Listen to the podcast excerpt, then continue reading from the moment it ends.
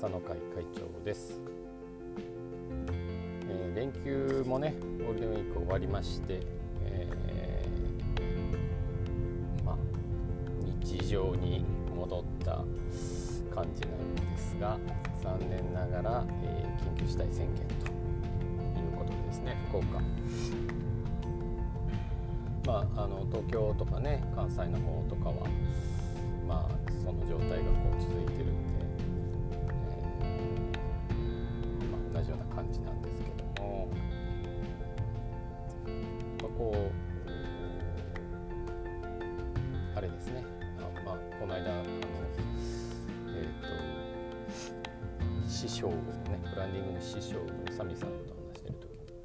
あのどうですかって話をしてたらあのね窮屈っていう話をねおっしゃってましたけど、まあ、窮屈っていう話というか、まあ、窮屈っていう言葉が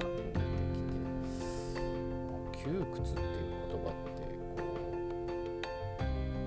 う非常になんですかね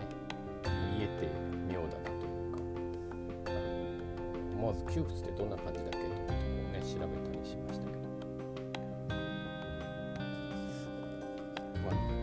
いろいろな感情をこの一言でね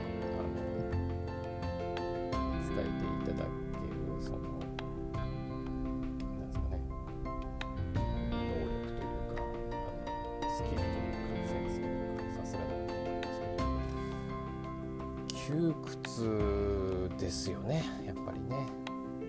あその前になんかなんだかねあのテレテレビっていうか「ワンピースねアニメありますけど。ワンピースで、えー、にも和の国編ということであの、まあ、日本みたいなね侍がいる国の話がやってるんですけどあの悪い人たちにこうね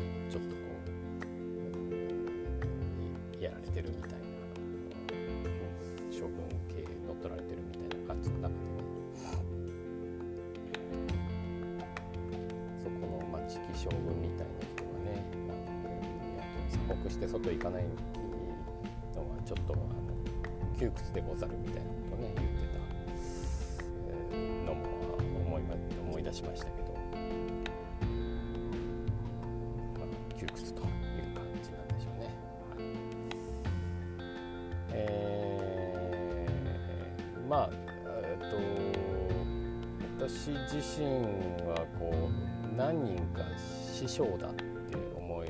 ね思勝手にこっちで思ってるんですけど思ってる方がいらっしゃって。えっ、とまあ一人はその仕事の面でね会社の仕事の面でまあ本当にあのマイスター制度っていうかね弟子入り制度みたいなのが、えー、あってですね本当にその師匠ということでいろいろ教えていただいてまあ、今直接的にはちょっと離れてるんですけどもまあ、え、ちょっと困った時とかはねいろいろ聞けたりとかする、師匠と、いう方がねあのいらっしゃるんですけども その方もそうですしそれから、まあ、ブランディングに関してはもちろん宇佐美さんが師匠と。いておりますけども長いですけどね。10年って言わないですよね。15年とかそのくらいずっといろいろ勉強させていただいてますけど。あと、まあ、経営経営とかあの、ね、そういったところに関してはあの稲田さんっていう方がねあの、まあ、師匠とかって思う、まあ最近ちょっと残念ながらお会いできてませんけどそういう方がいらっしゃったり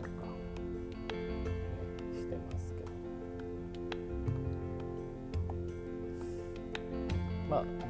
こうなんですかねあの共通するというかねあの考え方とかなんですか、ね、言葉がやっぱり非常にこうなんですかね上手下手とかじゃないんですけどすごくこういい言葉を使いますよね。それはあその仕事上の師匠からいろいろとその、教えていただいてる数年前にもやっぱ言われたんですけども言葉ず言葉っていうかねどういう言葉で伝えるかっていうのはすごくあの大事なのであのよくこうそこはまあいろいろ勉強したりとかねあのしたらいいよっていう話をねおっしゃってましたけど。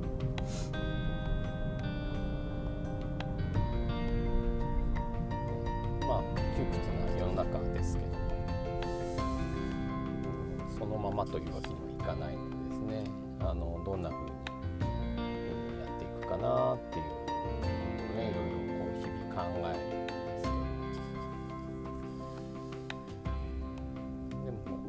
全くね、えーまあ何もできないかって言ったらもちろんそういうわけじゃなくて、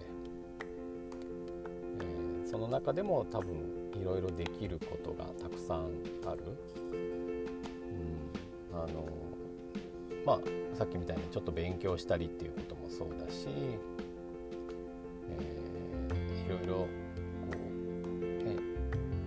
あ、実際人に会ったりとか、まあ、それこそちょっとお茶飲もうかとかご飯食べようかとかっていうのも一応福岡はもうね少し控えるようにってことになってますし、まあ、会社としてもそういうふうになってるので、えーまあ、なかなかこう気軽に、ね、誰かに会いに行くみたいなこともできないような感じにはなってきてるんで、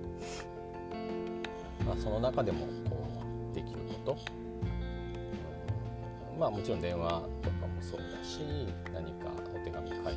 とかそういうこともそうだし、えーねえーとまあ、少し勉強したりっていうことも今こう改めてもう一回取り組んだりもしてますし、えーまあ、に日頃ね、あの会ってる仲間とかへの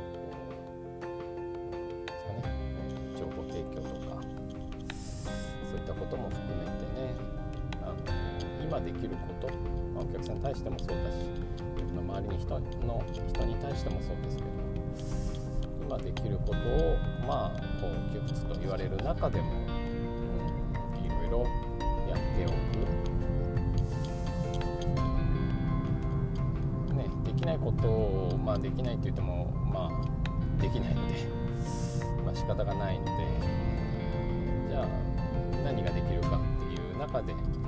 どういうことをやるかっていうのをやっぱりこうまあね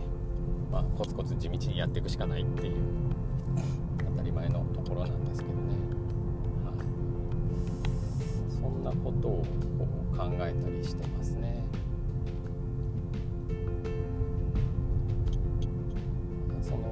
まあいろんな師匠ちの言葉とかあの話してることとかを考えてる中で。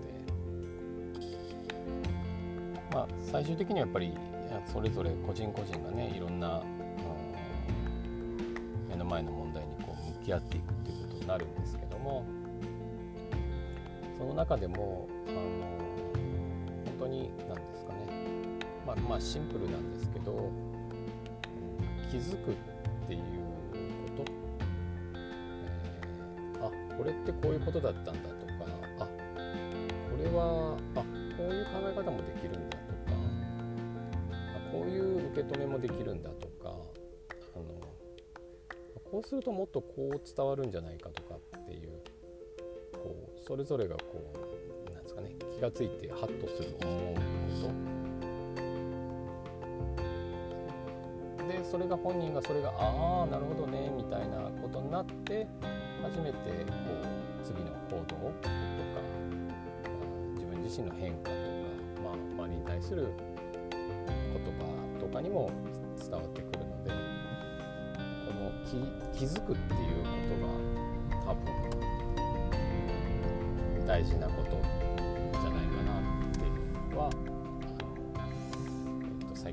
ですね。もうすごく多分シンプルでそれのお手伝いをしたりするのがまあまあ、私自身も多分そういう気づくことのお手伝い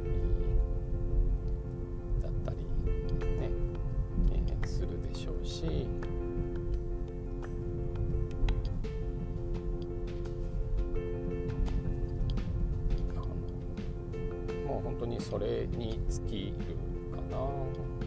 そういう意思がないとやっぱりただなんとなくねそれぞれが活動するわけじゃないので気づいて、まあ、変わ変わる変えるってことかな。いろんな行動とか。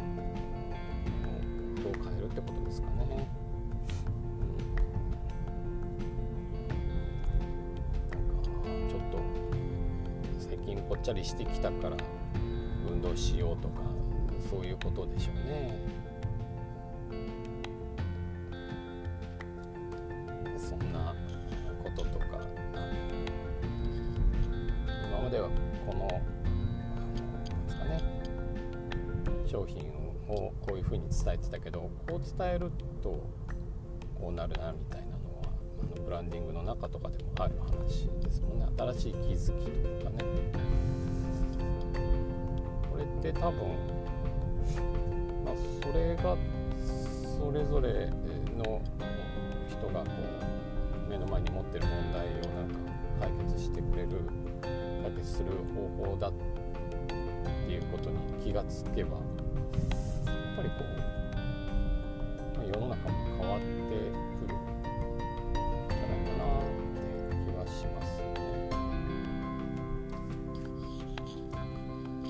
ね。窮屈だけど気がつ気づくっていうことをもっとこう増やしていくと気づきですかねやっぱいいかなっていう気はしますね。はい。でそんなことのお手伝いがいろいろあのね。まあなんか病気とかになったらね今度健康のありがたさに気づくとかですね。